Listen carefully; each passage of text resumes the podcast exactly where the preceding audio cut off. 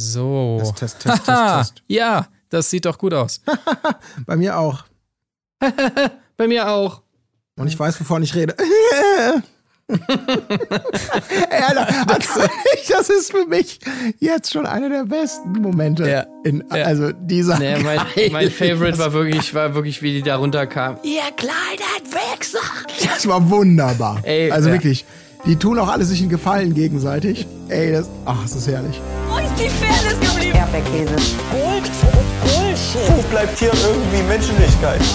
Was für Menschlichkeit, Alter. Herzlich willkommen zur 22. Episode des Erdbeerkäse Podcasts, in der wir uns um Folge 4 und 5 der Couple Challenge kümmern und somit auch um die Auflösung des Cliffhangers rund um die Baumstamm Challenge, um den Hungerstreit, die Nominierung Wixergate und die abschließende große Challenge mit Taucherei und so weiter. Außerdem werfen wir heute einen Blick auf die Trash-TV-Highlights, die uns im Jahr 2021 erwarten. Mein Name ist Marc-Oliver Lehmann und ich sitze in diesem Moment frisch geduscht und gemütlich eingemurmelt vor dem Podcast-Mikrofon, um meine Mitstreiter zu begrüßen, die wie immer sind Tim Heinke. Hallo, ich bin Tim Heinke und ich begrüße euch, ihr kleinen Wichser!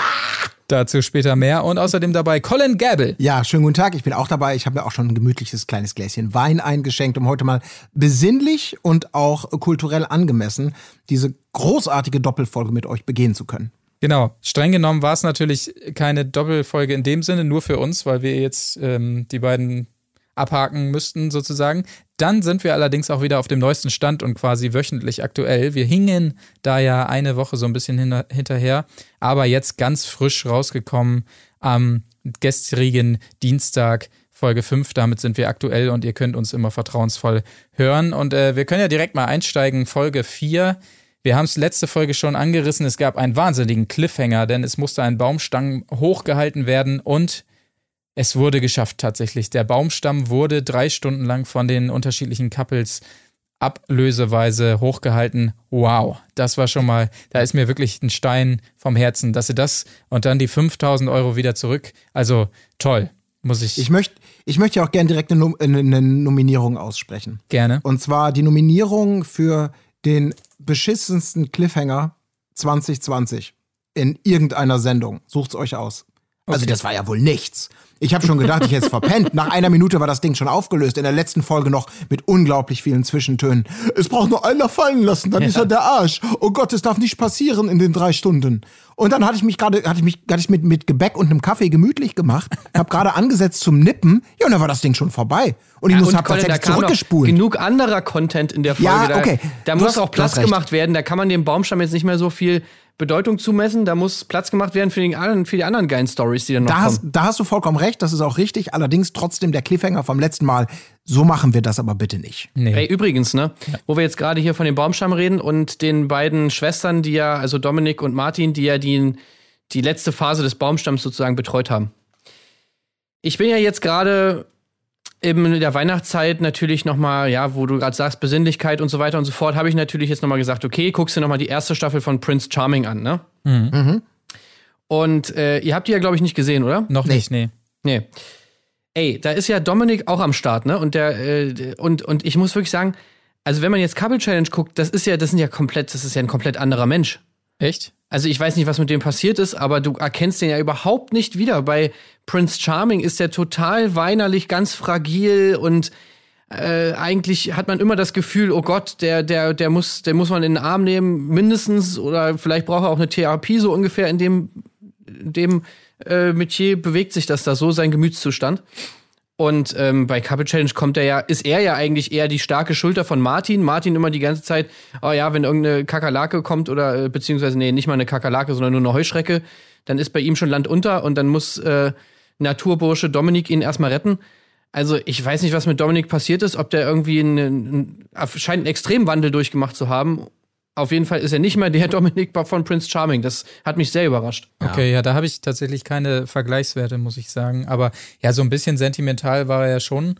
Aber ähm, du hast recht, in dem, in, dem Couple ist er schon immer die, die starke, die starke Schwester, Schulter. Ja, also guckt mal rein. Also ich, ich glaube, euch wird es auch schockieren. Ja, aber ich meine ganz ehrlich, der, der Martin, seine Schwester, macht es ihm natürlich auch unglaublich leicht. Ne? Also wenn, wenn, wenn die Herausforderung ist, sich um eine Heuschrecke zu kümmern, ja, also da brauchst du jetzt nicht zwingend Hulk oder so, der das Problem löst. Ähm, Und auch überhaupt zu dieser Heuschreckengeschichte, weil du es gerade angesprochen hast. Ich kann das auch nicht mehr sehen. Habe ich wieder so gedacht, das ist wieder so ein Bärendienst an der, an der, an der, an der Community. Also in meiner Wahrnehmung. Dass da wirklich eine, eine kleine Heuschrecke und dieses totale Ausgeraste und oh Gott, oh Gott, die Welt geht unter, ich muss mir erstmal zufächern und, und so ein Rumge. Ja, aber du hast ja da, beide, oh ne? Du hast ja Gott. beide Seiten Ja. da sozusagen vertreten. Also du hast natürlich so diesen Martin, der so dieses typische Prinzesschen ist, der irgendwie schon bei einer Heuschrecke ausrastet und am liebsten losheulen Ja. will oder es auch tut. Und dann hast du natürlich aber auch noch Dominik, den Naturburschen, der äh, natürlich dem also eine Heuschrecke gar nichts ausmacht. Ja. Ja, also ja, ich glaube, okay. das war auch, sage ich mal, finde ich bei Prince Charming immer so dieses Ding. Klar war das, haben da viele Leute auch so den Klischees entsprochen, aber dadurch, dass du dann doch immer Leute hattest, die auch so verschieden waren, ging das irgendwie ganz gut klar. Und es hat dann im Endeffekt so die Message transportiert, ey, Leute, es sind nicht alle gleich, sondern es gibt einfach ganz viele verschiedene Charaktere, was ich dann schon auch ganz cool fand irgendwie. Also, und man hatte ja dann auch immer so diesen, diesen Prince Charming, also dann entweder Niklas oder Nikolas oder, oder Alex, glaube ich, heißt er ja, die, sag ich mal, so dieses, diesen, diesen Typ des schwulen Manns verkörpert haben, von dem ja auch die anderen dann immer geredet haben, als so, ja, der ist eher so der hetero-Schwule, ne? Also, der eigentlich Ja. im Prinzip eher so ist, wie heterosexuelle Männer sind. Also die Facette war auch vertreten und damit hat es ja irgendwie alles so ein bisschen abgedeckt. Oder zumindest das meiste oder vieles. Ich fand vor allen Dingen schön an dem äh, Moment, dass man so ein bisschen so ein Dschungel-Feeling hatte für einen kurzen Moment, weil das genauso aufbereitet wurde, gerade weil wir es ja jetzt demnächst auch nicht so in der Form bekommen, wie das im Dschungel immer ist, wenn da mal ein ekliges Tier ist oder sonstiges mit diesen kleinen Pizzicato-Streichern dann darunter. So, das hat bei mir so ein bisschen warme Gefühle ausgelöst, weil ich dachte, ach Mensch, schön, ja, schön war es, wenn da mal so eine kleine Kröte oder Schlange oder so war. Aber naja, das ist dann vielleicht in einem Jahr wieder. Allerdings gab es vor dieser äh, Szene noch eine ähm, sehr interessante äh, Begebenheit und zwar hat Davide uns erzählt, dass er das Trash-TV-Business ja komplett verstanden hat und äh, deshalb hat er mit seiner Partnerin Siria erstmal vor der Kamera beratschlagt, was die denn so wohl tun könnten, um möglichst gut dazustehen und aufzutauchen auf dem Bildschirm, also möglichst viel streiten und aus sich rausgehen. Und das mit dem Dreier von Melody, der Vorschlag, das könnte doch aus was sein, sollen wir das nicht vielleicht machen? Ja, oder ich äh, sag dann so, nein, ich will davon nichts mehr wissen. Und Melody macht immer weiter, das könnte doch auch eine Variante sein, also das war schon, das war noch so ein bisschen Next Level, dass man dieses Mal sogar vor der Kamera beratschlagt hat, was man denn geskriptet machen könnte, um äh, so und so dazustehen. Aber ähm, dazu, davon gab es auch noch so ein bisschen mehr, fand ich in der Folge. Also, Ich fand auch immer geil, wie sie es immer wieder reingeschnitten haben. ja. So, dass sie immer wieder in bestimmten Situationen, auch bei diesem Essensstreit nachher, dann, wenn er irgendwie wieder so ein bisschen in diese Ecke angespielt hat, dass er bestimmte Reaktionen irgendwie einordnet oder irgendwie alles in so einen Kontext setzt, von wegen, ja, wir wollen ja hier alle irgendwie gut dastehen oder so, dass sie dann immer noch mal so, so seinen, seinen Plan noch mal eingespielt haben. Das fand ich mal ganz gut gemacht. Ja, vor allem das Schöne war ja, das wird sich ja auch so ein bisschen so zeigen im Verlauf der Besprechung dieser Folgen, dass ähm, ich habe auch große Angst davor eben gehabt, dass das Ganze jetzt so eine, ach nö, jetzt spielen die die ganze Zeit diese, diese Karte, wir inszenieren hier irgendwas. Also er, er spricht aus, was, was alle befürchten, es ist gefaked, es ist gescriptet, fake, fake, fake, fake, fake und Fake Song und alles so. Aber das hat ja im Prinzip gar keine Rolle mehr gespielt. So richtig. Und das fand ich dann eben sehr, sehr schön daran, weil ähm, die, die Kriegsschauplätze ähm, lagen ja dann nur, ja, punktuell bei denen, sag ich mal. Naja, findest du, dass es keine Rolle mehr gespielt hat? Weil ich fand eigentlich, das war so ein bisschen das, das Motiv der Sendung eigentlich vom Ding her. Ja. Weil, Ja? weil ich fand, dass, dass sich das so durchgezogen hat, dass man eigentlich gesehen hat, dass das, was er anspricht, Ja. eigentlich genau das ist, was der Grund ist für ganz viele von diesen Streits, in Anführungszeichen Streits, die wir da gesehen haben. Ja. Nämlich, dass alle Leute darauf warten, okay, ich muss jetzt auf meinen Moment warten, wo ich jetzt mal irgendwie die Sau rauslassen kann. Und Melody spricht ja so in der, in der, in der ähm, fünften Folge sogar selber an. Ja. Sie sagt so, Endlich ja, jetzt ist endlich mal der Moment, wo Melody Hase auch mal ihre Meinung sagen kann, weißt du? Also jeder wartet Ja. darauf, so wann kann ich ausrasten? Wann halt, habe ich endlich einen Grund, um jetzt hier mal Sendezeit zu kriegen, so? Und ich fand es eigentlich Ja. ganz gut, dass sie es damit aufgegriffen haben und das so ein bisschen zum Thema gemacht haben. Ja, aber so drüber wie die waren, ähm, ähm, ja, es ist wahrscheinlich schon eine Mischform. Also klar, teilweise, klar, teilweise war es sehr durchsichtig dann. Dieses, so, das will ich aber auch noch mal. Aber im Großen und Ganzen hat das Ganze sich ja dann doch wieder so, wie man es eigentlich auch erhofft, also so war meine Wahrnehmung zumindest, verselbstständigt in einer Intensität, die dann inklusive Tränen und allem, ähm, dann glaube ich doch, ja, wie das so ist. Man geht mit dem Plan rein und nach fünf Minuten dreht sich das alles schon ein bisschen anders. Das war so meine, meine Wahrnehmung. Also deswegen, ich habe mich fürstlich unterhalten gefühlt. ähm, und hab wirklich, ich habe ich hab gedacht, nach diesen beiden Folgen, Leute, ich brauche eine Skalenerweiterung auf meinem Asiometer. Das war ja einfach, das war wieder Ja, ganz, ganz, Fall. ganz große Zusammenstellung hier. Ja. Den Start hat das Ganze erfahren auf jeden Fall bei ähm, besagtem Hungerstreit. Und zwar geht es darum, dass das Essen knapp wird, nachdem sich vorher ziemlich ungeniert die Bäuche vollgeschlagen wurde ähm, beim Grillen und so weiter, haben sie jetzt bei Tag drei gemerkt, oh, äh, so viel haben wir jetzt gar nicht mehr in der Vorratskammer irgendwie. Und dann gab es den großen Streit. Anna in ihrer leicht emotionalen Art wollte das Problem mal ansprechen.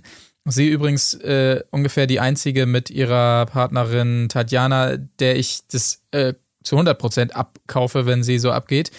Ähm, sie spricht also an, hier, wir haben bald kein Essen mehr und ihr schlagt euch hier die Bäuche mit Spaghetti auf. Völlig zu Recht allerdings mit Spaghetti, denn Daniele spricht Alex an. Alex, sag du es ihr, was ist mit dem Brötchen? Das ist für mich Müll. Ganz genau. Und außerdem haben die Nudeln natürlich die we wesentlich komplexeren Kohlenhydrate. Insofern sollte das schon okay sein, dass da äh, Nudeln gekocht werden, aber es brennt, brennt sich jed, äh, jedenfalls dieser, dieser Riesenstreit daraus, weil Annas Ton da äh, ziemlich daneben ist und ähm, eigentlich ist das so der, der, der Grundstein, der gelegt wird für ziemlich viel Zofferei dann Ja. In den ich muss noch ganz Minuten. Ein, eine Minute noch, zu, einmal noch vor, ein, also ein weiterer, ein Kompliment geht immer wieder für mich an diese Fresscollage, wo sie den, den, den Abend haben Revue passieren lassen, den Ja. von dir angesprochenen Ja. Grillabend. Da gab es nämlich mindestens, also ein Bild, das, ich glaube, das war auch Anna beim Kauen. Die sich so ungeniert das Zeug reingepfiffen haben. Das sah teilweise so großartig aus. Ich glaube, es war Anna, die da irgendwie jetzt so ein Nackensteak mit so richtig so, also wunderbare Bilder haben die da geliefert. Ja. Wie auch, wie auch. RTL damit so im Prinzip sich selbst aus der Schusslinie nimmt, ne? Weil ich meine, man könnte jetzt ja denken, oh, billige Nummer, jetzt geben sie denen da irgendwie nichts zu essen, damit sie sich wieder ankeifen, aber dann Ja. wird das direkt so geschnitten, dass, dass der Zuschauer denkt so, ja, na, kein, kein Wunder, wenn ihr euch einen Tag vorher die Bäuche vollschlagt und so reinhaut und die ganze Zeit ihr Schwa Fleisch reinfresst, dann müsst ihr euch ja nicht wundern, wenn ihr nächsten Tag nichts mehr habt. Ja. So nach dem Motto, ne? So die, die, äh, müsst mal ein bisschen aufpassen oder ein bisschen um, äh, lernen, mit eurem Essen umzugehen, mit den Vorräten, die ihr eben so habt. Hat euch anscheinend keiner beigebracht. Ja, und das weiß man halt auch nicht so genau. Und die wissen es, ich meine, es wurde ja nie thematisiert. Ob die jetzt quasi bei Promis unter Palmen sind, wo der Kühlschrank immer gefüllt ist mit primär Alkohol und auch anderen Leckereien, oder eher im Dschungelcamp, wo man mit wenig auskommen muss. Jetzt hat die Realität das erste Mal zugeschlagen und die Rechnung ging ja eben ganz gut auf. Denn, äh, genau, um es mit Danieles Worten zu sagen, äh, wunderbar. Äh, Anna rastet aus und äh, zitiert alle zum Tisch nach oben, um mal grundsätzlich über die Problematik der Rationalisierung und die Ego-Trips, wenn es ums Essen geht, zu sprechen. Und wie Daniele so schön sagt, sie hat sich da wenig im Ton vergriffen, denn wir wissen, der Ton macht die Musik. Ich Und das sage ich dir als Musiker. Das war Wunder. Das war wunderbar. Und das hat er auch noch ein zweites Mal gebracht, diesen Spruch, Ja. wo ich echt so dachte, oh Gott. Der, weil, also er bringt es auch mit so einer Ernsthaftigkeit. Als ob er tatsächlich diesen Spruch besser versteht als alle anderen oder so. Nun, ich als Glasbläser sage dir, wer im Glashaus sitzt, sollte nicht mit Steinen. Absolut, genau. Ja. Ich, ich habe schon auch schon mal aus dem Glas getrunken. Ich kenne mich sehr gut mit Gläsern. Ich habe sogar vier Stück zu Hause im Schrank. Ja. Ja, er, ähm, ihm gefiel diese, diese Verbindung einfach sehr gut. Ne? Ja. Der hat's, das fand er sehr gut, dass er diesen Spruch jetzt als Musiker, da hat er sich gedacht, Ja. so, okay, ja doch, den bringe ich noch mal. Ja, Vielleicht das- vorhin, ja. vielleicht wurde er vorher beim ersten Mal rausgeschnitten. Ja, Muss genau, diese. Angst, ne? Das ist das schön. Das haben wir ja auch schon ein paar Mal gehabt in diesen Trash-TV-Formaten. Dass die Leute offensichtlich sich bewusst sind, dass sie einen ganz tollen Spruch oder Gag sich überlegt haben und immer Angst, genau diese Angst, glaube ich, davor haben, dass er nicht reingeschnitten wird. Also muss man ihn häufiger bringen. Und genau das Gegenteil ist der Fall. Jedes Mal wird er reingeschnitten und du denkst, was für ein Vollidiot. Wunderschön. Ich hab's geliebt wieder mal. Auf jeden Fall hat sich Anna mit dieser Ansage so ein bisschen, ähm, ja, zum Feindbild der ganzen Gruppe gemacht und ihre, ihre Couple-Kollegin Tatjana hat es sehr schön auf den Punkt gebracht. Anna ist einfach ein lauter, unangenehmer Mensch. Was sie aber, Ja. glaube ich, positiv meint, was auch Anna sehr positiv findet, weil sie daraufhin sagt, Und dafür stehe ich mit meinem Namen, ne? das war wunderbar. Ey, die beiden sind eh cool, Alter, ohne Scheiß.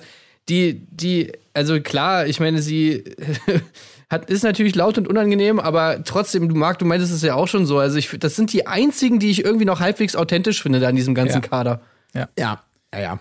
Und die auch vor allem das nicht so richtig checken oder beziehungsweise das nicht so verstehen können, dieses ganze Aufgespiele von den anderen Leuten und dann halt, wenn die dann alle mit ihren, wenn die dann alle ihre Chance sehen, sozusagen endlich mal Sendezeit zu kriegen und dann mit ihren Hasstiraden da anfangen und anfangen rumzuschreien, dann sitzen die halt immer so daneben mit großen Augen und denken sich nur so, äh, what the fuck, so, was geht mit euch ab? Ja. eigentlich normale Reaktion, so, ne? Weil no, das ist ja sowieso alles immer komplett völlig überzogen, diese, diese Reaktion auf ihr, auf ihr Verhalten, was ja dann unglaublich schlimm ist und so. Ja. Das fand ich auch sehr schön, weil natürlich dieses, dieses absolut ähm, miserable Verhalten von Anna fällt ihr ja wiederum und dann ja gezwungenermaßen auch ihrer Kollegin Tatjana auf die Füße, weil die beiden dann bei der Nominierung quasi dran glauben müssen und auf die Liste kommen gemeinsam mit ähm, Lass mich nicht lügen, Davide und Siria. Und äh, Siria danach wiederum äh, schauspielerisch 1A sich bemüht ums ganz große Drama, indem sie mit großen Worten zurückgeht. Diese schlimme Person, ich hab's dir noch gesagt, Anna, diese bla bla bla und be äh, bezeichnet sie dann lautstark, damit sie es auch ja hört, als Schlampe und so weiter. Und da hat mir Annas äh, Reaktion dann wiederum sehr gut gefallen, weil die einfach 0,0 drauf angesprungen ist und gesagt hat, ja, gut, die ist jetzt gerade emotional und so weiter, verstehe ich auch und so weiter. Und sie hat sich so bemüht, Siria, da wirklich den größten Streit zu Wie sie entfachen. diesen, wie sie diesen nicht Stuhl weggekickt hat. Ja, genau. Ja, ja, das ist fuck Ganz mich ab, die Kino. Alte. Und auch im O-Ton natürlich dann mit David noch. Da wurde das Thema dann ja auch, das, das hat mir aber auch ganz gut gefallen. Die haben das Ganze ja nochmal aufgearbeitet, dieses Problem. Sie hat ihm ja auch viele Vorwürfe gemacht, äh, wie, wie das jetzt dazu kam und unterschätzen und jenes und dieses. Aber das Einzige, was sie ihm letztendlich am Ende des Tages, was sie, sie sagt ja selber, wir hätten nichts ändern können an der Nominierung, dass wir jetzt gemeinsam mit denen in die Exit Challenge müssen. Aber das, was sie ihm vorwirft, und das kann ich verstehen, war eben, er hätte ihr ruhig glauben können, dass sie dumm ist. Und das hat er augenscheinlich nicht getan. Und das würde ich äh, dem, dem David auch wirklich, das muss man ihm schon, schon aufs Brot schmieren. Ja. Das, weil so dumm sind sie nicht, aber ja, genau, es ist eben dazu gekommen, es gibt einen, einen, einen maßgeblichen äh, Schlagseite, ähm, Anna und Tatjana versus, ich glaube, die wurden zweimal letztendlich nominiert, äh, zweimal nominiert, dann eben Davide und Siria, Genau. die in die Kammern des Schreckens müssen. Ja, exakt. Die wurden, äh, wie gesagt, von eben Anna und Tatjana nominiert, weshalb Seria so ausgerastet ist und zudem von Dominik und Philipp. Anna und Tatjana wiederum haben sich drei Stimmen ähm, eingeholt quasi und dann ging es für die jeweils in die Exit Challenge, kurz erklärt.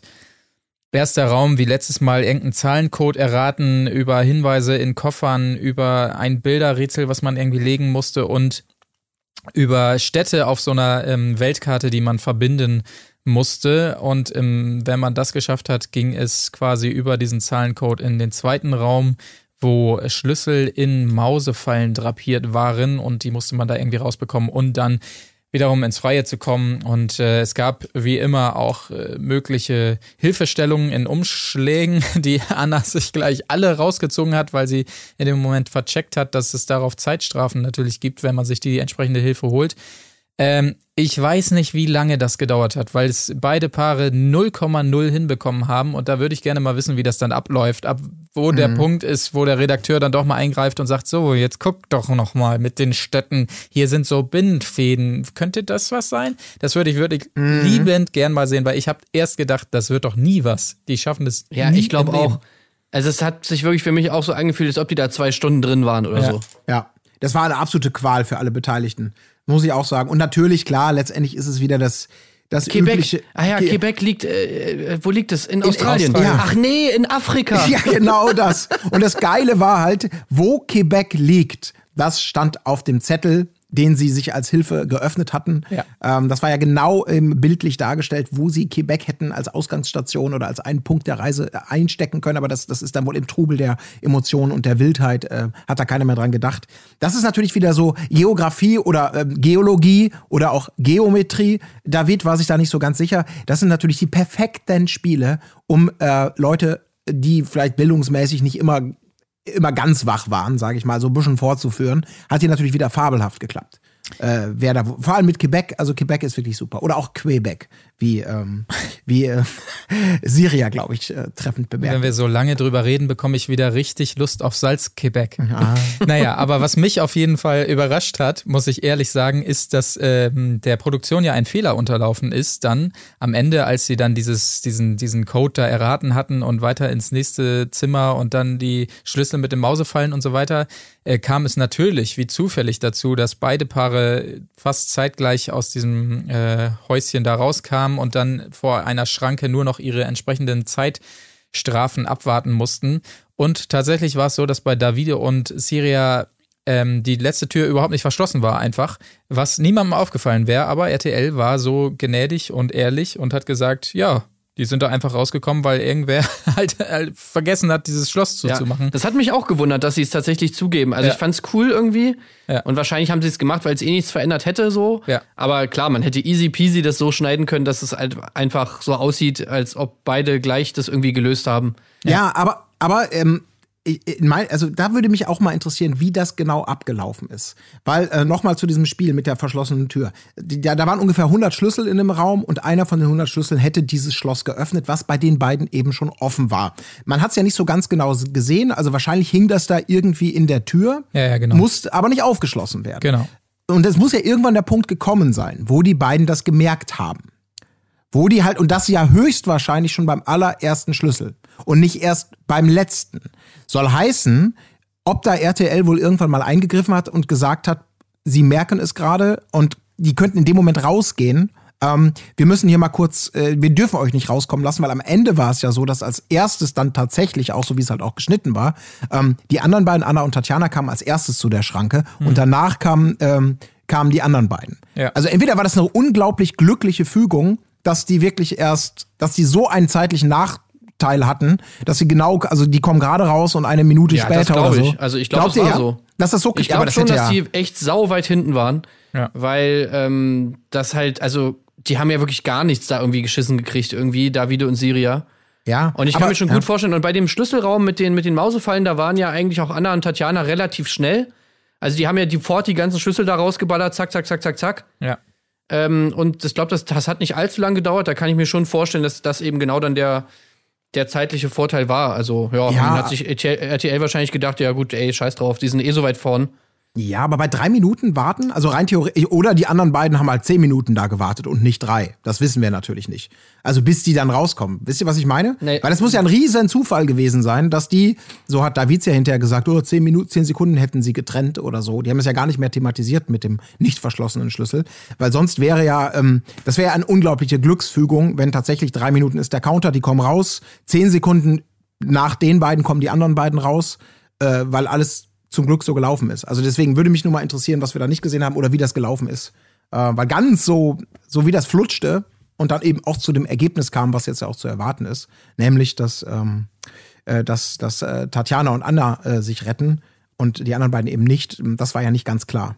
Also, Ja, Äh, stimmt also, schon. ja. So ganz genau gesehen haben wir es nicht. Ich weiß auch gar nicht, ob wir eigentlich genau gesehen haben oder ob wir immer so genau sehen, wie viele Hinweise eigentlich geöffnet werden. Ich kann mir auch gut vorstellen, dass da hier und da mal ein bisschen rausgekürzt wird, Ja. wie viele von den Hinweisen die eigentlich öffnen. ja, Auf jeden Fall fand ich es gut, dass Anna und Tatjana weiter sind. Also auf jeden Fall. ja, auf jeden Fall die bessere Wahl, definitiv. Die beiden haben gewonnen und da muss ich jetzt mal wirklich äh, ein bisschen kritisch werden, weil wir haben oft äh, die Schnittabteilung und insbesondere auch die Musikauswahl gelobt.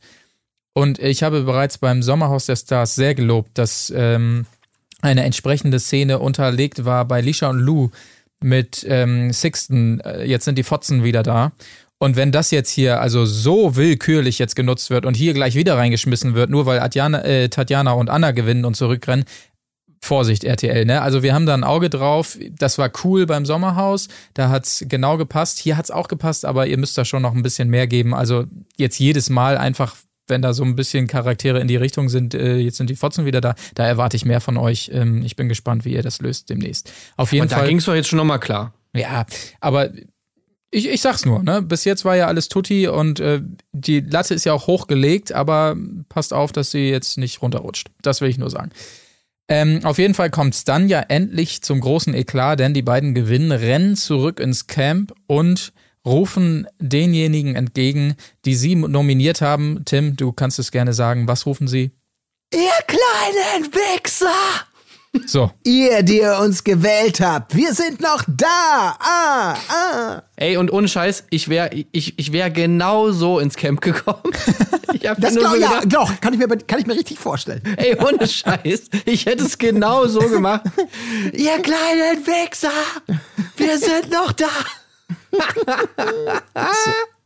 Das war so episch, Mann, ohne Scheiß. Aber jetzt würde man vermuten, mein Gott, die sind halt so, die reden den ganzen Tag so und so weiter. Die anderen werden vielleicht ein bisschen drüber schmunzeln und die Sache ist vergessen, aber nix da. Pass auf, äh, ihr müsst mal auf Daniele gucken, weil ich glaube, Daniele braucht erstmal ein bisschen was, um, um sozusagen zu verarbeiten, okay, das ist jetzt hier meine Chance.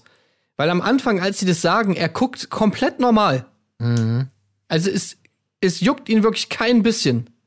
Und, und danach kommt dann erst so äh, dieser riesen Outbreak, wo er dann mit Heulen und mit allem, wie ihr habt, könnt ihr mich Wichser nennen.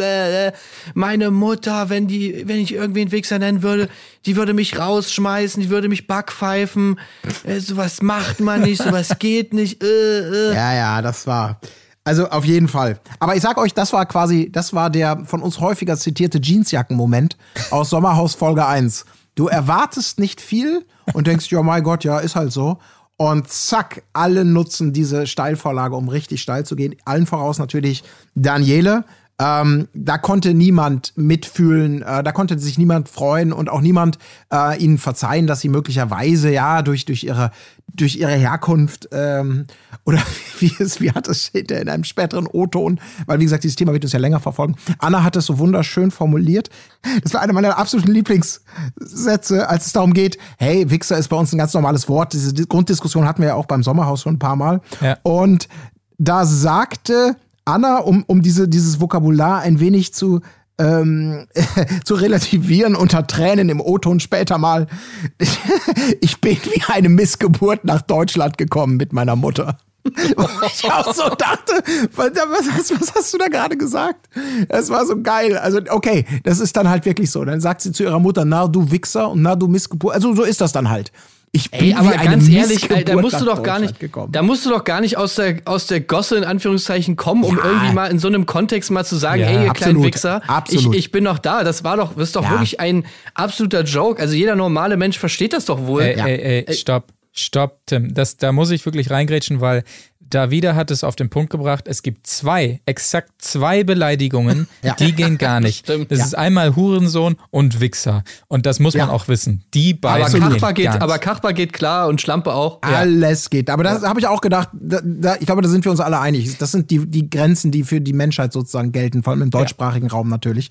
Das, das ist ja, also man kann es auch übertreiben. Aber das war wirklich albern. Also, weil dieser Reigen, der da eröffnet worden ist, mit Daniele, wo ich auch dachte, Alter, du bist doch der Lappen. Es ging ja, er sich- wie er sich da reingesteigert hat. Ja. So spricht niemand mit mir. Dann kamen dann die ersten Tränen. Äh, meine Mutter, äh, wie Tim schon sagte, mir Backpfeifen geben und mich aus dem Haus jagen, wenn ich das sage und schämen, schämen und bla. Und, äh, und dann hat, wie immer das dann ist, dann kommt dieses, man erinnert sich nicht mehr dran, dann wurden aus den ihr kleinen Wichsern, wurden dann irgendwann die dreckigen Wichser die sie ja alle waren. Also wurde dann noch viel schlimmer. Und was für eine widerliche Kuschelszene war das denn bitte da oben? Als, als Daniele da völlig außer sich heulend da oben saß und es nicht fassen konnte mit hochrotem Kopf. Und dann kommt Dominik von hinten und alle geben ihm ihre Kraft. Er soll sich beruhigen und bla bla bla. Wo ich dachte, Alter, was bist du Ey, denn wobei ich, für eine bei Dominik habe ich aber einfach nur gedacht, weißt du so, er will einfach nur, dass es aufhört. ja. Ja, ja, aber der hätte ein bisschen fester zudrucken müssen.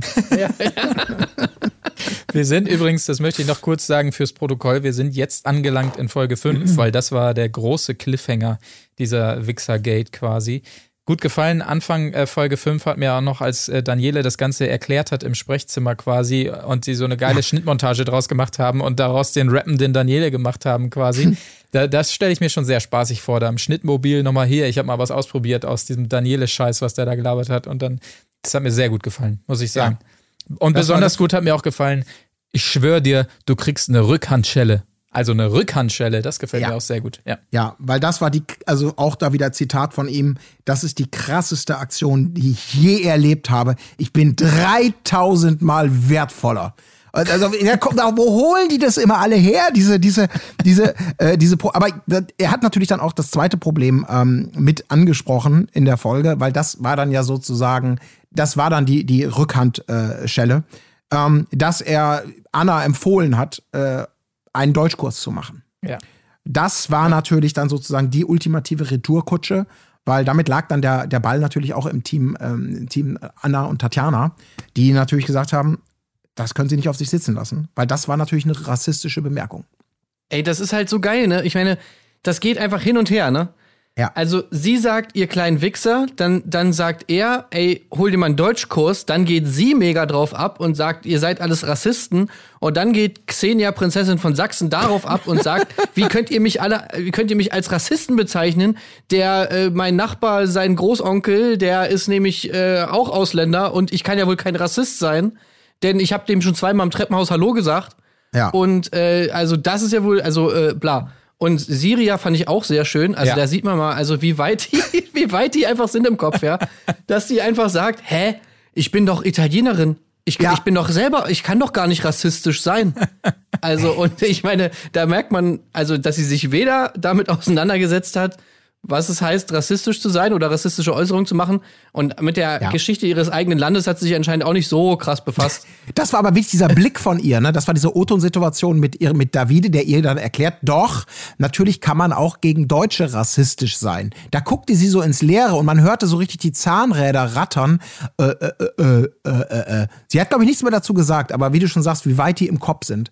Aber Ja, auch das geht dann hin aber auch und Davide her. hat es nicht verstanden. Also Ja, ja, ich ja, meine, genau. Auch da, das ist nicht das, worum es geht, aber gut, egal. Ey, die sind, das ist einfach, das ist so eine, das ist so eine Hohlbrotpfeifenversammlung. Ja. Was mich gewundert hat, weil das hätte mich doch interessiert, entweder haben sie sich wirklich bewusst zurückgehalten, um eher positiv rauszukommen. Ähm, man hat in diesem ganzen Streit, der ja ähm, weite Teile der vierten und dann eben auch der fünften Folge ähm, verschlungen hat, ähm, hat man nichts mitbekommen von ähm, Alex und Christina. Die haben sich da ja also ganz vornehm rausgehalten aus der Nummer. Ey, das ist halt auch das Ding, was man immer wieder merkt. Dass man diese Leute, die, die, nachdem sie dann ihre fünf Minuten Ruhm hatten, sind sie auf einmal wieder handzahm. Also die rasten dann einmal richtig Ja. aus. Und dann hatten sie aber ihre Screentime sozusagen gefühlt in ihrem Kopf. Ne? Ich hatte jetzt meine Show, alles klar. Und danach soll aber auch bitte wieder Ruhe einkehren, ne? Weil dann hatten sie ja sozusagen das, was sie haben wollen. Und dann kommen auch alle immer wieder an. Das, das war auch bei, auch bei Daniele sieht man das, ne? Er ist ja dann derjenige, der nach diesem Riesenstreit dann irgendwie den, äh, dann, also hier Tatjana und Dings wieder Essen runterbringt. Ja. Und dann irgendwie so wieder auf einmal handzahm ist, ne? Also. Ja. Ja. Und deswegen glaube ich, ist es auch mit Alex und Christina so. Die hatten ihre Show, die sagen jetzt erstmal, okay, jetzt erstmal wieder ruhig, weil wir wollen ja auch keine, äh, keine Nominierung irgendwie riskieren. Das ist ja dann immer so das andere, was dann droht, wenn man zu krass abgeht. Deswegen muss man immer so ein bisschen, bisschen hin und her, immer so ein bisschen, ja, bisschen Stress machen, aber dann auch wieder cool sein, äh, weil im besten Fall haben wir viel Sendezeit und werden nicht nominiert. Das ist eigentlich das Beste, was passieren kann. Ja, aber das, das muss ich sagen, das hat mich auch sehr gestört in dieser Folge, weil wir auch viel gesprochen haben darüber, zum Beispiel bei Temptation Island VIP, wie sehr man gemerkt hat, dass Willi Herren so dieses Spiel so eins zu eins mitgespielt hat. Und ich finde, das hier war alles so sehr auf einem Level, wo, wo man wirklich absolut lesen konnte, dass jede Aktion geplant war, so ungefähr. Du hast es schon gesagt, erstmal der große Streit von Daniele, wo es überhaupt keinen Auslöser gibt. Dann Xenia, die da völlig übertrieben drauf anspringt und so weiter und dann später nochmal Anna an, anspricht. Anna antwortet und sie, äh, Xenia schreit gleich wieder rum, red nicht mit mir und so weiter und dann wieder mit dramatischem Abgang, damit möglichst drei, vier Kameras das Ganze einfangen können. Getränk und so wird noch geworfen. Ja, Ja. genau. Getränk wird geworfen, auch immer gut. Melody wittert, wittert ihre Chance. Oh, meine Freundin muss gehen. Jetzt will ich auch noch mal kurz. Und niemand will euch hier haben und so weiter. So, jetzt merkt Daniele plötzlich, oh, Moment, ich kenne natürlich Trash TV, äh, Trash TV auch. Jetzt passiert hier leider was, was in der Vergangenheit nicht so gut ankam, nämlich zwei sind ausgegrenzt und äh, dadurch wird die Gruppe das Böse. Da muss ich jetzt auch wiederum entgegensteuern und der Gruppe sagen, hey, passt auf, das könnte wie Mobbing wirken hier. Das wollen wir ja auch nicht. Holt sie zurück. Also wirklich jeder Zug war hier so dermaßen überdacht, wie wirkt es draußen und so weiter. Das hat es mir so ein bisschen kaputt gemacht, diese Ja. Folge. Es war schon extrem irgendwie. Das stimmt, das muss ich auch sagen. Also bei mir ging es da ähnlich, das war mir ein bisschen zu viel. Also ich finde zwar auch immer, das ist ja jetzt auch nichts Neues, dass das so abläuft. Ich finde es auch immer das eigentlich unterhaltsam, wenn diese, diese verschiedenen Marketingstrategien der Promis so gegeneinander ausbrannten und halt sich gegenseitig so eigentlich korrumpieren äh, in dem, was sie von sich darstellen wollen, dass sich alles so hochschaukelt. Ich meine, diese ganze André-Story im Sommerhaus ist ja auch daraus eigentlich geboren. Ja. Dass er eh genauso wie, wie, äh, äh, wie, ja Mann, ich verwechsel mal Daniele und Davide. Davide, so. Genauso wie Davide auch gesagt hat, so, ey, ich habe das ganze Business, ich weiß, wie es funktioniert und so, bla bla bla. Und eigentlich ist ja dieser ganze Sommerhauskonflikt auch daraus entstanden. Aber da war es mir auch irgendwie zu viel, gerade dann irgendwie auch mit diesem Daniele-Move von wegen, hier habt ihr nochmal Essen. Ah, okay, jetzt bin ich aus dem Schneider, ich bin jetzt kein Mobber, so mäßig. Ja. Ja, ich glaube trotzdem, dass die Wahrheit da ein bisschen mehr in der Mitte liegt. Ich glaube, ich, ich, ich, ähm, ich glaube einfach nicht, Melody jetzt mal ein bisschen rausgenommen. Das war überhaupt auch eine sehr komische Szene, ähm, weil plötzlich, äh, also wirklich 20 Sekunden vorher war sie noch vermittelnd zwischen Siria und Anna, die sich quasi an die Gurgel gehen wollten. Ja. Und kurz danach äh, war sie dann selber aufs Schlimmste dabei, mit in den, in den Hate-Train irgendwie ähm, einzustimmen. Ähm, und sie sagt, hat es ja auch selber gesagt, das kriegt sie mal, das kann sie mal eine andere Seite zeigen, weil sie auch so tough ist, was wir ja auch immer wieder sehen, wie tough sie natürlich ist und, und Kämpferin und bla. Ähm, aber dennoch, ich glaube einfach, ich glaube schon, dass ihr die überschätzt, die Leute.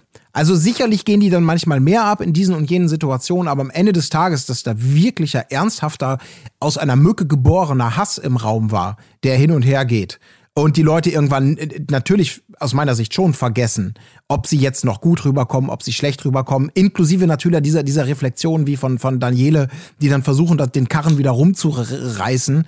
Ähm, ich glaube schon, dass da, ich glaube nicht, dass da so viel, so von denen irgendwie Ja, planmäßig gefaked, also weil auf dem Level kannst nee. du ja gar nicht miteinander umgehen. Also, Also du hast schon recht, klar, dass die natürlich vergessen dabei, wie sie wirklich rüberkommen, das ist klar.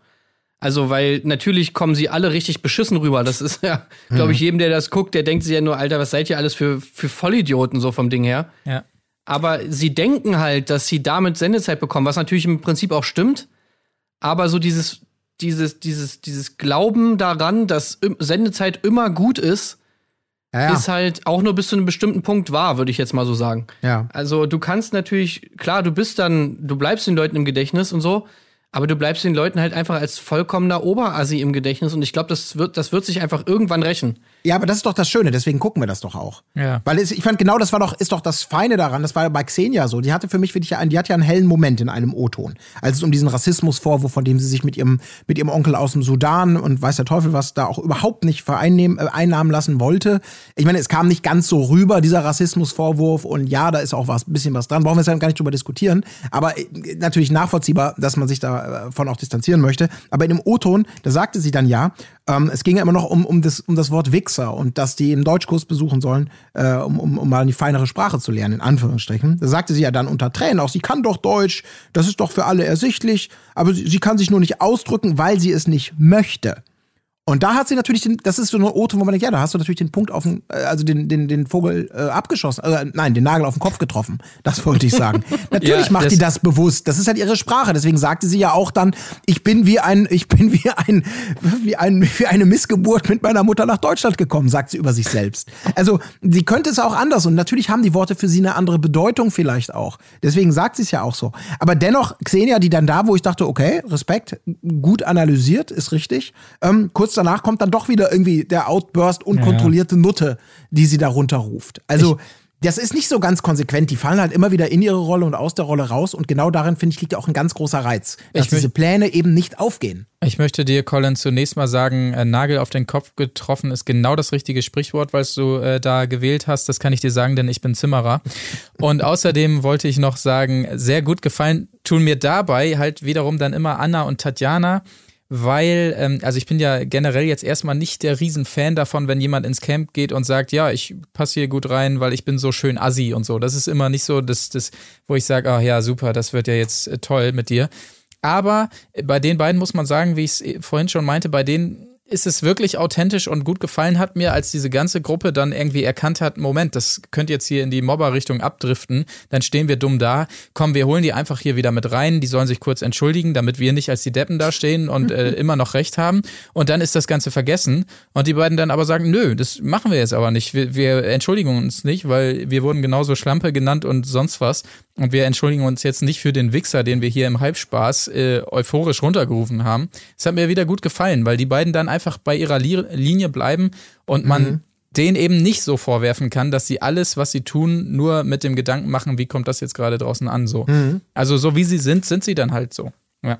es ist ja auch immer so die große, ähm, der große Irrglaube, dass es natürlich irgendwas bringt, wenn man sich entschuldigt, weil da spielt ja auch das wieder mit rein. Die Leute wollen sich ja aufregen. Die Ja. wollen gar nicht, dass man sich entschuldigt, weil dann hätten sie ja keine, keine Rechtfertigung mehr für ihren nächsten Wutausbruch. Deswegen wird ja dann auch immer gesagt, wenn man eine Entschuldigung kommt, ja, die Entschuldigung ist überhaupt nicht ernst gemeint, du bist überhaupt nicht authentisch, entschuldigst du dir, die Entschuldigung kannst du dir jetzt sonst wohin stecken, bla bla bla bla. Danach Zehn Minuten später heißt es dann, ihr habt euch nie dafür entschuldigt, was ihr gesagt habt, ihr seid richtige Penner, äh, euch nicht mal zu entschuldigen, ist einfach nur respektlos. Also im Endeffekt ist es ja so, ne, du kannst es machen, wie du willst. Ja. Äh, du bist immer der Arsch, weil es will sich aufgeregt werden, das ist der Sinn des Ganzen. Deswegen brauchst du dich eigentlich auch nicht entschuldigen, weil ja, es bringt sowieso nichts. Ich habe übrigens eine Idee gehabt, eine Business-Idee. Äh, ich, wenn, ich, wenn ich irgendwann mal in Pension gehe, dann könnte ich mir vorstellen, dass ich dann in dem Alter bin und auch die Reife erlangt habe, um an der Volkshochschule Kurse zu geben. Und ich hätte Lust, einen Kurs zu geben, so, so, so einen Gesprächskreis. Ähm, Respekt. Das ist so, das ist immer ausgebucht. Es gibt dann noch so einen Respekt 2, so einen Kurs, den kann man ein halbes Jahr später nochmal bedienen. Ich finde das immer fantastisch. Ähm, diese, diese, dieses, haben wir auch schon mal drüber gesprochen im Sommerhaus und sonst wie. Diese, dass Respekt so ein wunderbar individuell besetzter Begriff ist, das kam da ja auch immer wieder raus. Wer jetzt wem gegenüber Respekt, aus welchen Gründen, ob es jetzt Alter ist und was jetzt respektlos und was respektvoll, bla bla bla. Dieses Wort Respekt, das ist zwar, das ist ein Oldie, aber das hat eigentlich durchs Trash-TV, irgendwann wird das, ich sage euch das, das wird irgendwann nochmal Jugendwort des Jahres. Irgendwann. Weil einfach immer wieder alle sich auf Respekt beziehen. Ja, ähm, Respekt äh, gegenseitig mussten sich doch alle bringen und sich zusammenraufen, weil sie als Gruppe funktionieren mussten, denn es gab noch ein Challenge-Spiel quasi zum Abschluss der Folge und zwar ging es um Folgendes: Es mussten wieder alle Teilnehmer ähm, so eine Art, ja, wie nennt man das, so eine so eine so eine Leinenbrücke darüber balancieren, sich ins Wasser fallen lassen, zu einem Surfboard äh, schwimmen, sich da Taucherbrille und ähm, Bleigürtel anlegen, um dann Bleigürtel habe ich übrigens auch noch nicht richtig verstanden, wozu der jetzt eigentlich war. Damit Aber du besser tauchen kannst. Ja. Ah, okay, das ist so ein so ein so ein leichter, ja, der einen nicht direkt mafiamäßig, Ja, ja. sondern okay. Nee, das ist, damit du besser unter Wasser bleiben kannst und nicht die ganze Zeit auftauchst, sozusagen. Verstehe. Eigentlich so Standard-Taucherzubehör. Ah, okay. Und ähm, jedenfalls, der wurde gebraucht, weil es ging ans Tauchen. Und zwar gab es vier so ähm, Glaskasten auf dem Wasser, in denen man eben Luft holen konnte. Und die Aufgabe war es quasi, sich von einem der vier Luftkästen zum nächsten tauchenderweise zu hangeln, sozusagen, um dann das Ufer zu erreichen. Kappel nach Kappel. Und ähm, es, glaube ich, relativ schnell erzählt. Äh, Melody konnte erst nicht so richtig runterspringen, hatte sie ja beim letzten Mal bei der Planke auch schon Probleme, schafft es dann doch und so weiter. Was mir gut gefallen hat, da unser Sportpaar, Alex und Christine. Nachdem sie gesehen haben, dass Melody und Xenia, die gestartet waren, so ihre Probleme hatten, wollten vorpreschen und haben den anderen gesagt, sollen wir nicht gleich als nächstes, dann können wir euch Wunderschön. zeigen, wie es geht. ja, ich, sorry, ich muss noch ein Detail ansprechen. Gerne. Ich weiß nicht, ob, ob mir ist es zumindest aufgefallen, es war subtil genug vielleicht, um nicht total übertrieben zu sein, aber doch so übertrieben, dass es mir aufgefallen ist, als Melody dann endlich runtergesprungen ist und ähm, wir wissen ja, dass sie ein äh, bewusst etwas dickeres Hinterteil gewählt hat. Oder üppiger, sage ich mal an dieser Stelle. Das ist ja eine bewusste Modeentscheidung bei ihr vor allem gewesen. Ähm, als sie ins Wasser eintauchte, wurde das unterlegt mit einem kolossalen Ja, ja, ja. Platschsound. Ne? Ist ja. auch aufgefallen. Und auch vorher so einem so einem, so einem Bassdrop. Das war aber echt wie eine Explosion. Als ob Moby Dick vom Zehner gesprungen ist. So, so ungefähr. Das war wirklich, wo ich mir dachte, boah. Aber ist nicht so übertrieben wie früher schon mal. Aber ich glaube schon ein ganz bewusster Move. äh, Ja, auf jeden Fall. Um da ein bisschen. Ey, aber es gibt noch was, was mir aufgefallen ist, bevor sie im Wasser waren. Ey, und da habe ich mir schon wieder gedacht, oh Gott, ey, wie man sich mit so einem kleinen Move einfach so, also wie man mich so wütend machen kann. Nämlich, dass dieser beschissene Alex da oben an diesem scheiß Seil hängt und bevor er sich Ah. runterfallen lässt, natürlich nochmal einen bekackten einen Klimmzug macht. Alter, ohne Scheiß, hau bitte ab. Ja, Ohne Scheiß, wer macht denn da noch einen Klimmzug, Mann? ja. Ja, ja. Und dann wird er, dann wird so geschnitten in den O-Ton und im O-Ton sitzt er neben Christina und äh, und lässt so seine Brustmuskeln so spielen. Ey, ich meine, gut, ey, da kann er wahrscheinlich nicht anders, einfach so eine spontane Muskelzuckung, was weiß ich. Aber dass er, bevor er sich fallen lässt, noch mal einen Klimmzug macht, das macht wirklich überhaupt keinen Sinn. Ja. Ich wollte noch mal fragen, das habe ich ganz vergessen, bezüglich O-Töne. Wir sehen ja so für deutsche Trash-TV-Formate eine kleine Neuheit. Ähm, die uns Medienschaffenden natürlich direkt auffällt. Und zwar gibt es immer eine Sliderfahrt.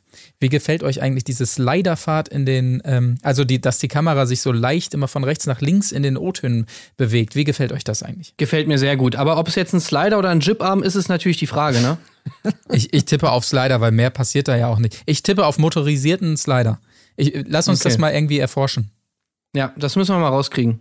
Ähm, ich, mu ich muss mal eine Grundfrage jetzt an euch stellen, weil ich weiß nicht, vielleicht, vielleicht liegt es daran, dass ich selber äh, noch nie in so einem Format, so in so einem Spiel teilnehmen musste. Vielleicht liegt es aber auch daran, dass ich damit wirklich nicht so ein Problem habe. Ähm, ich reg mich immer in diesen Formaten am aller, allermeisten darüber auf, wenn irgendwas mit Wasser ist.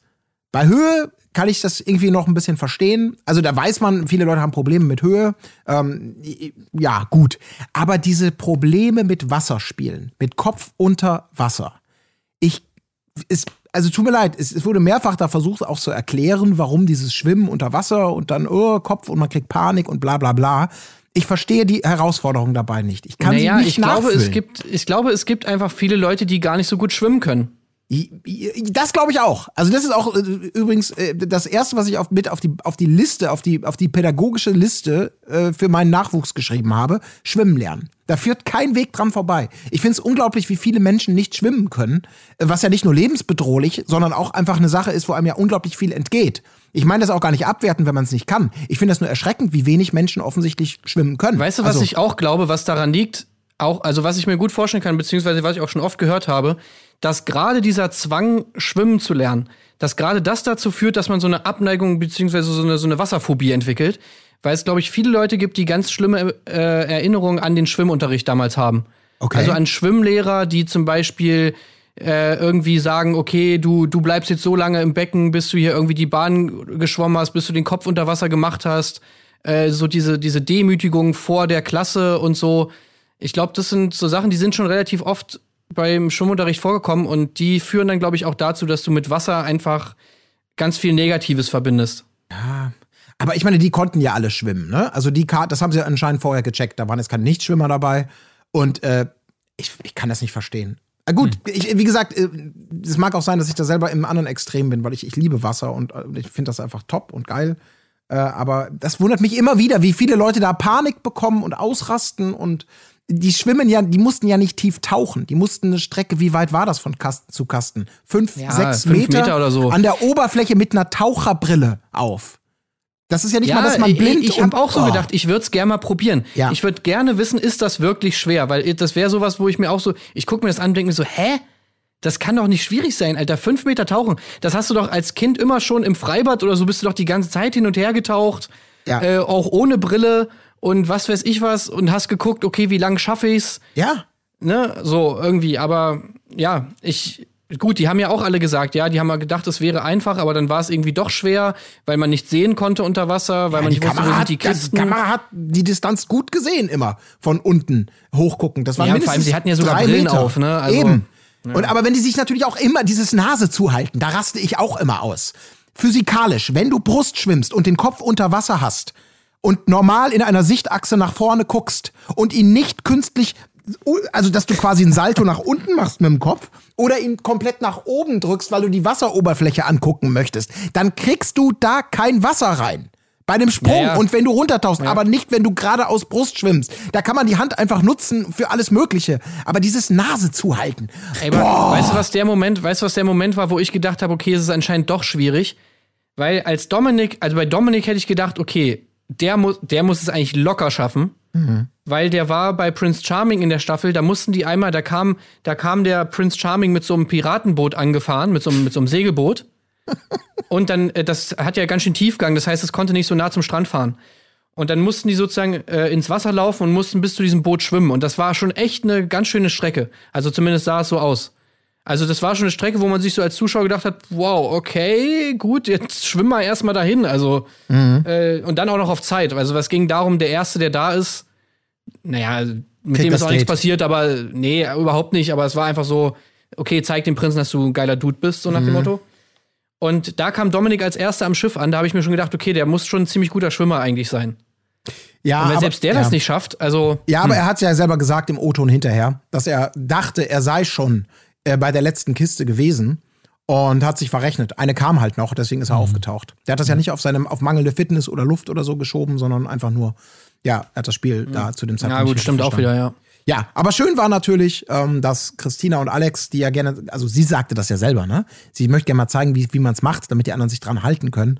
Ja, dass sie mindestens einmal aufgetaucht ist und mit jedem Mal auftauchen, das haben wir natürlich nicht gesagt, ähm, gingen halt 250 Euro weg. Und ich glaube, am Ende der Folge waren schon, da waren schon über 2000 Euro durch Auftauchen weg, ne? Und wir haben erst dreieinhalb Couples gesehen. Ja, ganz genau. Das ist wiederum der Cliffhanger dann in die nächste Folge rein. Äh, da erfahren wir dann, wie es da weitergeht. Aber ähm, ja, das waren tatsächlich Folge 4 und 5. Werbung. Werbung. Werbung. Freunde, widmen wir uns ausnahmsweise mal einem knallharten Thema des Alltags, denn jedem kann es passieren, die Tür fällt hinter einem zu oder sonstiges, man ist aufgeschmissen, aber jetzt hilft uns Gott sei Dank unser Partner der heutigen Folge, der Schlüsseldienst von Gelbe Seiten. Leute, wart ihr schon mal angewiesen auf einen Schlüsseldienst? Ich musste wirklich um einen Schlüsseldienst rufen und zwar, weil ich äh, mal wieder richtig dumm war und auf dem Weg zur E3 äh, dann irgendwann gemerkt habe äh, im Flugzeug nach Los Angeles, dass ja mein Schlüssel noch auf dem Schreibtisch liegt und dann musste ich, äh, als ich wieder zurückkam, das erste Mal äh, einen Schlüsseldienst rufen. Ja. Und ich kann euch sagen, also äh, die zwei wichtigsten Sachen: erstens, man muss Leute finden, denen man vertraut, und zweitens, man muss Leute finden, bei denen man nicht so viel bezahlt. Und da kommt eben auch gelbe Seiten ins Spiel. Genau, denn da wisst ihr dank garantiertem Festpreis von vornherein, was ihr für die Dienstleistung zu bezahlen habt. Rund um die Uhr ist das Ganze verfügbar. Und es sind eben auch geprüfte Dienstleister. Stiftung Warentest hat das Ganze als Testsieger ausgezeichnet. Ja, und wenn ihr nicht genug Bargeld habt, könnt ihr auch mit EC-Karte zahlen. Also gelbe Seiten-schlüsseldienst.de. Das ist auf jeden Fall euer Tor zur sicheren und günstigen Tür auf. Und die Informationen packen wir natürlich auch nochmal in die Show Notes. Werbung Ende. Ich muss übrigens noch mal zwei Lob, Lobe aussprechen an die Produktion. Also ich finde das, ähm, ich finde das Setting extrem geil. Also dieser, dieser See da in diesem, äh, in diesem Tal drin und auch diese Spiele, die immer in dieser Höhle da durchgeführt werden. Also ich finde, das ist einfach super geil gewählt als, als Setting für diese ganze Sendung. Das Und- sieht richtig cool aus. Ja, und besonders schön ist aber auch, dass man, das hat man ja auch häufiger in dieser Folge gesehen, dass man sich durch die verschiedenen Locations, da ist ein Zelt, da ist die, die, die, die Kochbude und unten gibt's dann noch die Terrasse am See, wo eine Treppe hinführt, dass die sich immer wieder in so, in so einer gewissen Sicherheit wähnen, nicht gehört zu werden. Aber doch alle alles mitbekommen. Also es gibt verschiedene Locations, aber es ist nicht so abgetrennt, dass man irgendwo so richtig heimlich tun kann, Ja. offensichtlich. Finde ich Ja. sehr, sehr schön. Und das zweite Lob ist noch für die Ausstattung, weil ich finde, das ist eine sehr, sehr coole Idee, dass man, um die Leute zu nominieren, dieses Eisen Ja. aus dem Feuer zieht und dann so dieses, Ja. dieses X auf dieses Holz drückt. Das Und diesen. Soundeffekt, den sie da noch reinsetzen, ne? dieses Zischen. Also es ist wirklich, als ob das, als ob Fleisch eingebrannt wird oder das Ja, Brandeisen hammergeil. in Wasser getaucht wird. Ne? Hätte ich nie gedacht, dass Brandeisen auf Holz so einen Sound macht.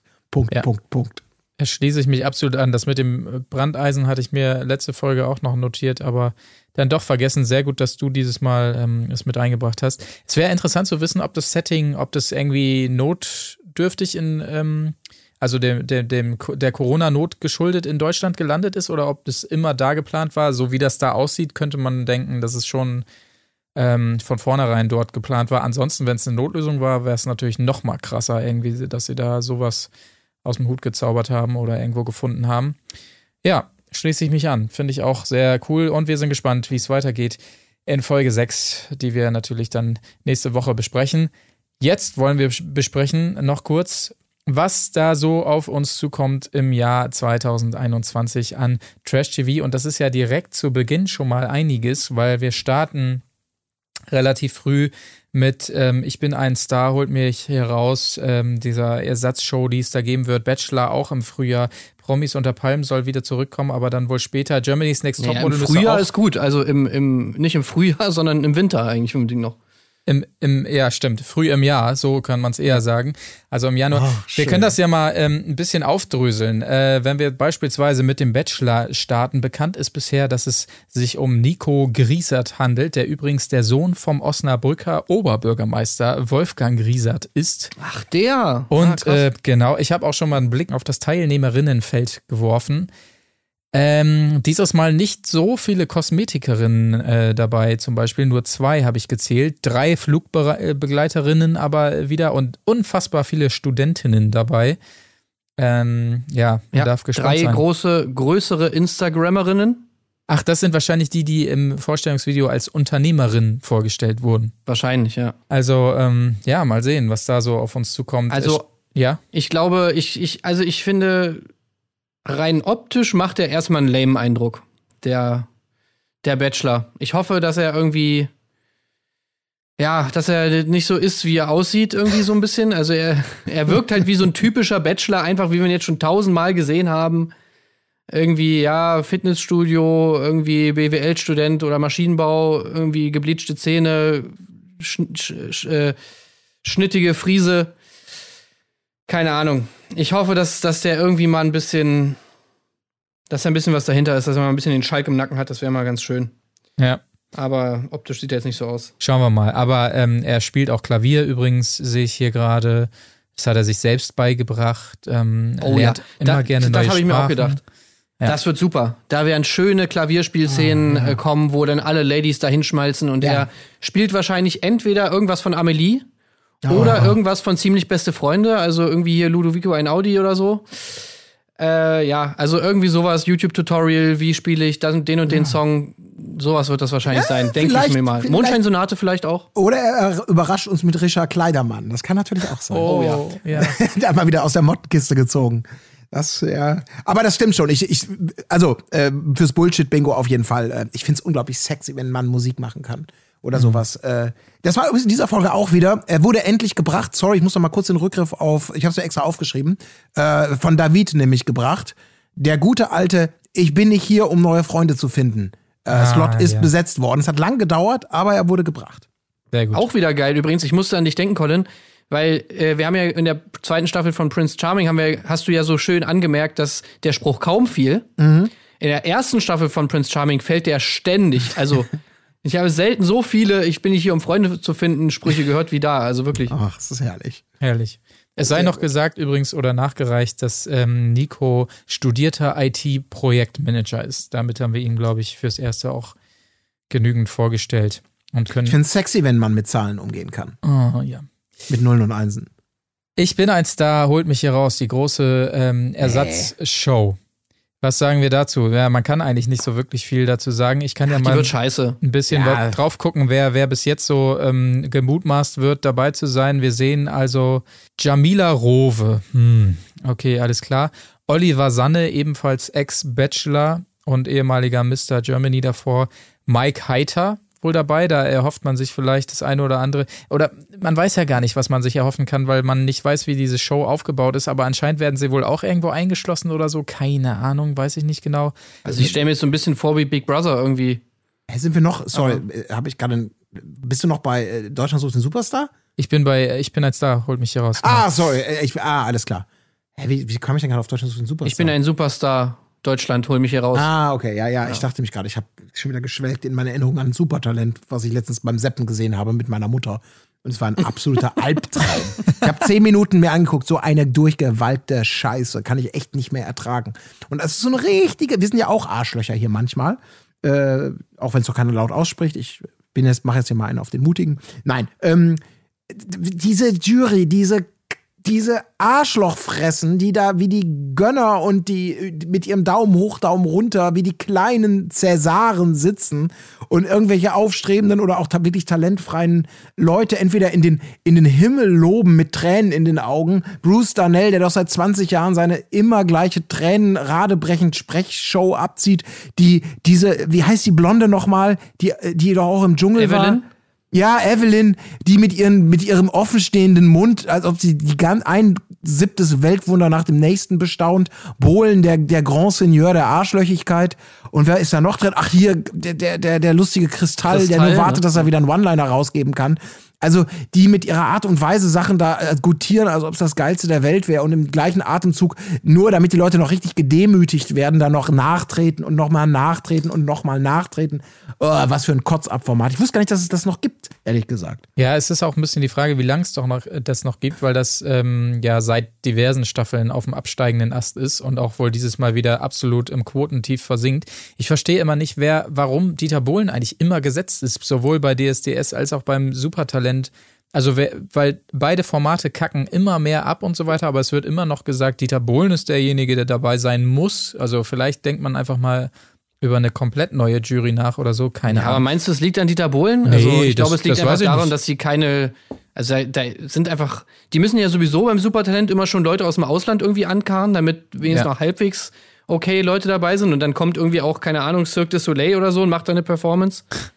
äh, aber ja, dass das ist, dass es jetzt an Bohlen liegt, würde ich jetzt gar nicht mal so unbedingt sagen. Nö, an ihm liegen glaube ich auch nicht, aber warum, wenn man, wenn das äh, Format insgesamt immer mehr abkackt, warum man nicht mal über so ein ganz neues Facelifting nachdenkt und dann auch mal sagt, komm, wir tauschen mal komplett aus, wie es andere Formate auch machen, das verstehe ich Ja. noch nicht ganz, weil ich, ich kann mir einfach nicht vorstellen, dass immer noch Leute sagen, das gucken wir gerne, weil da ist der Bohlen und der teilt immer so schön aus, weiß ich nicht. Keine Ahnung, stecke ich aber auch nicht so drin. Ja, apropos äh, abkackende Formate, DSDS geht ja auch wieder los. Exakt. Und ähm, das ist auch seit Jahren auf dem Absteigenden. Hat zwar mit Xavier Naidoo wieder so einen kleinen Aufwind erfahren, aber auch nur einen kleinen. äh, und äh, jetzt ist natürlich die Frage, wie, wie der Wendler da irgendwie auftaucht. Also, das ganze Casting ist ja, glaube ich, mit dem Wendler abgedreht worden schon. Das heißt, wir werden das komplette Casting, also Casting ist ja immer sozusagen das vor dem Recall, also da, wo die ganzen ja, Leute, die vielleicht nicht unbedingt so gut singen können, megamäßig verarscht werden. Das ist der Teil, der, den man dann immer so Casting nennt. Äh, und da wird der, wird äh, der Wendler ja noch mit am Start sein. Ich bin gespannt, ob das irgendwie aufgegriffen wird, diese ganze Corona-Story, und ob sie auch sich darüber lustig gemacht wird oder ob einfach so getan wird, als wäre nichts passiert. Also ich kann es mir schwer vorstellen. Ich glaube schon, dass das thematisiert wird. Wahrscheinlich nochmal mit dramatischen Bildschlagzeilen unterlegt und so Ja. und so weiter. Glaube ich schon. Ja. Kann ich, wie, wie willst du denn da rauskommen? Ich meine, der hat so verbrannte Erde hinterlassen, entweder du verzichtest komplett drauf und machst es neu, was man ja augenscheinlich nicht tut. Ähm, ja, oder du musst es irgendwie RTL-mäßig inszenieren. Und das werden sie Aber- bestimmt tun. Super stark wäre natürlich auch, wenn sie es irgendwie schaffen, ihn komplett rauszuschneiden. Also das wäre ganz große Kunst. Das äh, würde ich auch gerne sehen. Oder immer so einen komischen Sticker so über ihn an dem Viererpult dann oder so. Fände ich auch sehr gut, wenn er einfach nicht auftaucht. So. Aber ähm, naja, gut, das wird wohl. Es nicht wär, das wäre vor allem ein super Move äh, in Richtung Wendler, weil Wendler ja die ganze Zeit wieder damit jetzt hier PR macht. Dass, er spricht ja selbst vom großen Comeback bei RTL. Ach so. Wie, Was, was? natürlich auch schon wieder, also im Prinzip das eigentlich schon beweist, dass alles, was auch alles andere, was er an Informationen raus hat, einfach komplette Fehlinformationen sind. Weil auch das ist natürlich komplett gelogen. Es ist natürlich kein Comeback, sondern es ist ja alles vor seinem äh, Rauswurf bei RTL passiert. Also, dass der Wender das jetzt als Comeback bezeichnet, naja, gut. Ja, ich glaube, der, der glaubt halt ernsthaft dran. Der ist halt, der ist halt einfach ne, dieser, dieser, dieser naive, leichtgläubige Dummkopf, der er halt einfach ist. Ja, aber er weiß doch, dass es kein Comeback ist. Also es ist doch eine bewusste Lüge einfach. Ja, genau, aber ich glaube, er, das, was ich meine, ist halt dieses Naive, das ist so ähnlich wie manchmal ähm, eben, wenn wir darüber reden, dass die Leute in, in diesen, in, bei, bei, eben wie noch bei, bei Couple Challenge irgendwelche Absprachen machen, weil sie glauben, ähm, die wären nicht durchsichtig. Das ist halt diese Jay Kahn-Denke, ist das. Ähm, wir inszenieren hier eine Knutscherei im See. Äh, Und keiner wird's mitkriegen, weil alle glauben, das ist das, wir, wir liefern das, was wir wollen. Das ist, das ist, das ist der Annemarie Seifeld-Moment. Äh, ich ich, ich erzähle meinem Publikum irgendeine Scheiße und die kleben an meinen Lippen. Und genau das ist, glaube ich, auch das, was der Wendler ähm, da auch tut. Der einfach wirklich glaubt, er könnte, und das wird wahrscheinlich auch klappen, der wird wahrscheinlich ein paar von seinen alten Fans davon erstmal dann überzeugen, dass es ein Comeback ist, was auch immer daraus wird, ist ja was anderes. Aber dass er die Geschichte so verkauft, weil er glaubt, die Leute kaufen ihm das ab, dass das so ist. Ich glaube, das ist die Naivität, die ihn da vor allem auszeichnet. Ja. Ja. Möglich. Wir, wir werden sehen. Wir, wir gucken mal vielleicht in den Auftakt rein oder so und gucken, wie sie es äh, lösen. Auf jeden Fall dann hinten raus. Ähm, lasst uns noch ganz kurz abschließen. Dschungelshow kann man nicht viel zu sagen. Schauen wir einfach mal, was da ist. Aber ich möchte diese Brücke nutzen, denn dabei sein sollte kurzfristig auch äh, mal Henrik Stoltenberg, den wir natürlich alle kennen von Love Island. Der wiederum hat aber ja anscheinend abgesagt und will stattdessen mitmachen bei ähm, Promis unter Palm. Lasst uns da auch mal einen kleinen Blick auf das Teilnehmerfeld werfen, denn dabei, so scheint es, sind Melanie Müller, Willi Herren, Calvin Kleinen, Hendrik Stoltenberg, Emmy Russ, äh, achso, Beauty and the Nerd anscheinend, Markus Prinz von Anhalt, Chris Töpperwien, Elena Miras, Julia Siegel, Georgina Fleur und äh, Burak Bildig beziehungsweise Katie Bam. Ja, Äh, das habe ich hier jetzt auf die Schnelle gesehen. Also das verspricht natürlich einiges, möchte ich jetzt mal sagen. Ja, also es waren so zwei Gedanken, die ich hatte. Auf der einen Seite dachte ich mir so, okay, eigentlich ist dieses, dieses C-Promi-Feld wirklich klein, weil es sind wirklich einfach immer dieselben Leute. Auf der anderen Seite ist das Teilnehmerfeld aber natürlich sehr glorreich. Also, das war ja beim letzten Mal schon so, dass man das Gefühl hatte, so, wow, okay, hier haben sie anscheinend richtig tief in die Tasche gegriffen und haben jetzt hier wirklich die, die Creme de la Creme des Trash-TV, also sozusagen die Einäugigen unter den Blinden oder naja, keine Ahnung, wie man es bezeichnen will, hier gefunden. Ähm, aber ich, ich habe schon, ich hab schon sehr viel Bock. Also zum Beispiel Emmy Russ finde ich auch immer super in Formaten. Also ich fand sie bei Beauty and the Nerd super geil. Die war immer ein Garant für, für irgendwelche lustigen äh, Assi-Momente. Und auch bei Big Brother fand ich sie ganz witzig. Also ich bin großer Emmy Russ-Fan. Emmy Russ, glaube ich. will Ich kenne sie genannt gar nicht. Ich muss mich hier mal outen.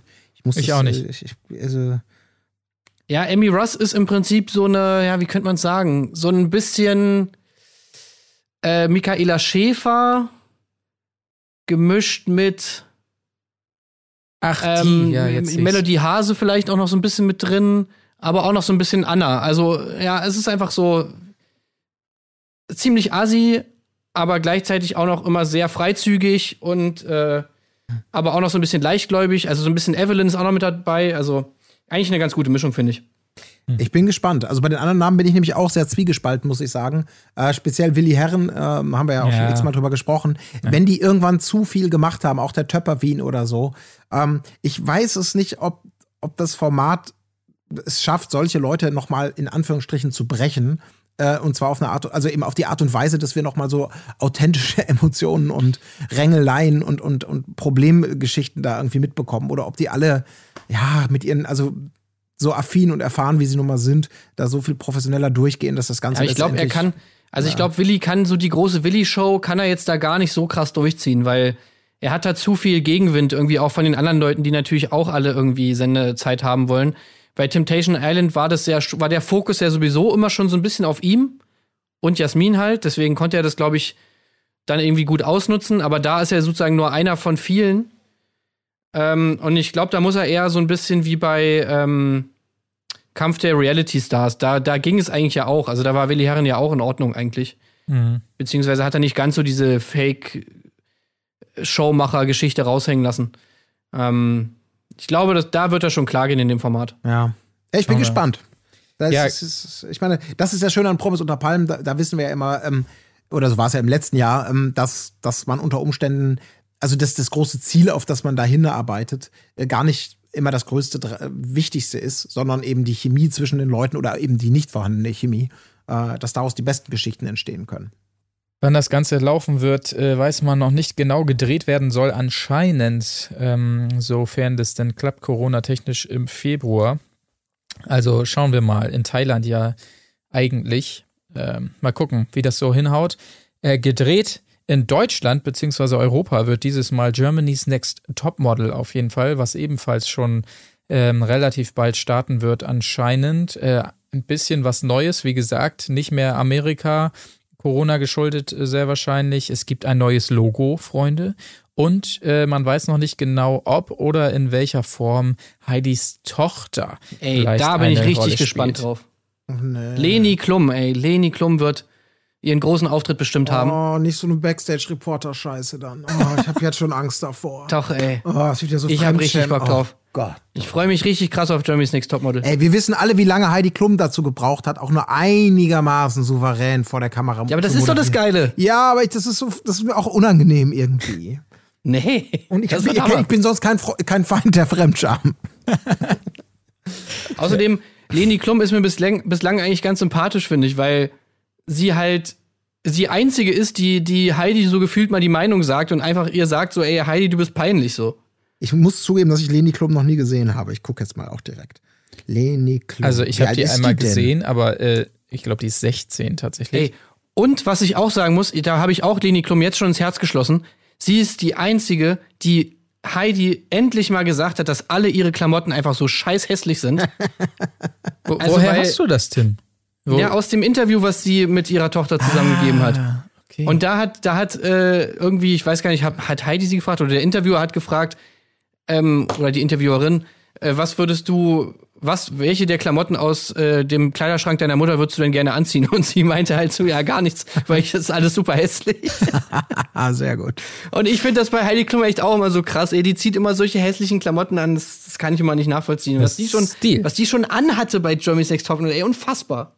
Ist der Vater hier, ist das Flavio Briatore oder wer ist der Vater von der? Oh, das weiß ich nicht. Da müsste ich rechnen. Ja, wenn die 16 Gute ist. Frage. Na gut, keine Ahnung. Ist es ja auch.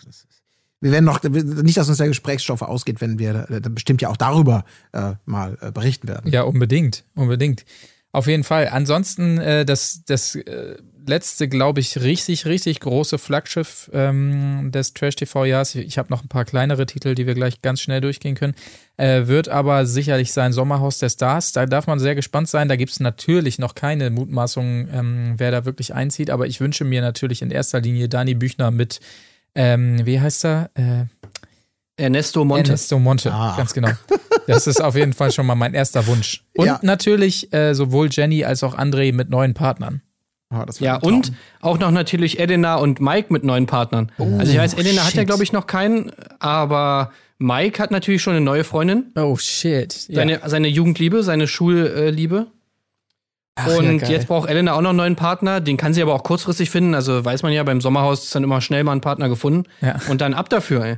Ach, das wäre ein Traum. Und das wäre wirklich ein Traum. Das castet sich ja schon alles ganz von alleine irgendwie, wenn man ein bisschen die Augen offen hält. Hoffen wir das Beste, aber da wird es sicherlich noch dauern, äh, wieder mal bis äh, Herbst oder sowas. Was ich sonst noch so als kleine Schmankerl hier auf dem Zettel habe, wäre natürlich Are You the One geht in eine weitere Staffel ohne unseren äh, Freund und Kopfverstecher ähm, Jan Köppen. Stattdessen, ähm, jetzt komme ich immer durcheinander, Sophia ist die Tochter, ne? Sophia Tomalla. Äh, Prince Charming wird auf jeden Fall in eine neue Staffel gehen. Princess Charming wird kommen, wo wir ja auch sehr gespannt sind. Claudias House of Love startet schon ganz bald. Claudia Obert sucht eine bessere Hälfte. Äh, 7. Januar. Ja, schon am ist da 7., ne? Am 7. Ja, Januar, glaube ich. exakt. Geil. Da geht's los. Ey, das wird richtig geil. Da habe ich richtig, richtig Bock drauf. Also, das würde ich jetzt nicht so im Honorable Mention-Segment sehen, sondern das ist für mich auch ein ganz klares Highlight. Weil Claudia Obert ist natürlich äh, also eine Legende. Ist ganz klar. Äh, wie, wie unglaublich gut sie, also wie gut die aus dem Promis unter Palmen-Ding rausgekommen ist, ne? Ja. Also, dass sie jetzt eine eigene Sendung bekommt, das wäre ja vorher undenkbar gewesen, was, glaube ich, den Marktwert angeht. Respekt. Ja. Hat sie gut gemacht, gute Geschäftsfrau. Das muss man sagen. Auf Und jeden da Fall. werden wir auch hier den Schill bestimmt wiedersehen. Weil die beiden sind ja Best Friends. Das heißt, er wird bestimmt so diese Rolle des guten Freundes, der dann irgendwie die, die Bewerber da einschätzt und so, kann ich mir gut vorstellen, dass der die einnehmen wird. der Ja, da mal auf den geil, Zahn ja. fühlt, ja. Ja, ja, der Elderly Checker sozusagen. Ja, das wäre geil. Oh Gott. Ähm, außerdem Ex on the Beach wird auch äh, wohl in eine neue Staffel gehen. Temptation Island kommt zurück, erstmals mit Lola Weipert statt Angie. Da sind wir natürlich auch sehr gespannt, wie die sich dort schlagen wird und gleichzeitig unendlich traurig, dass Angie da raus ist. Und äh, Love Island sogar mit zwei Staffeln. Eine im Frühjahr, eine im Herbst. Das ist soweit das, was ich mir hier noch schnell auf meinen Zettel notiert habe. Da fehlt sicherlich was. Ihr könnt es uns ja wissen lassen unter dem Hashtag Erdbeerkäse, was äh, so das ist, worauf ihr euch am meisten freut oder was ich jetzt vergessen habe. Ähm, habt ihr sonst noch was? Nee, ich Leute, ey, ich hab? habe richtig Bock, ey. Ich habe richtig Bock auf ein neues Jahr Trash TV Ja. und äh, speziell auf Germany's Next Topmodel. Ah, das wird schön, ey. Jede Woche können wir uns drüber auslassen, Ja. darüber reden.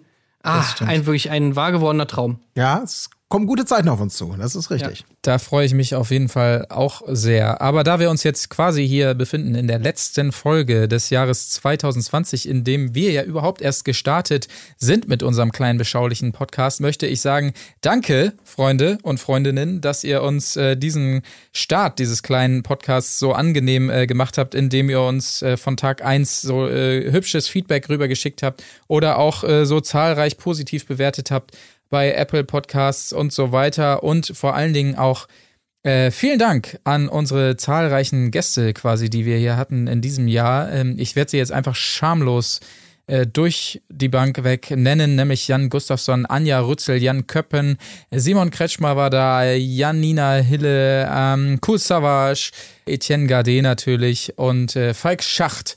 Wir sind gespannt, wer da noch im nächsten Jahr alles dazu kommen wird. Vielen Dank an euch da draußen. Ähm, wir hören uns schon nächste Woche wieder, wie gewohnt zu Couple Challenge. Und ähm, ja, dann schauen wir mal, was das Jahr uns so bringt. Nicht wahr?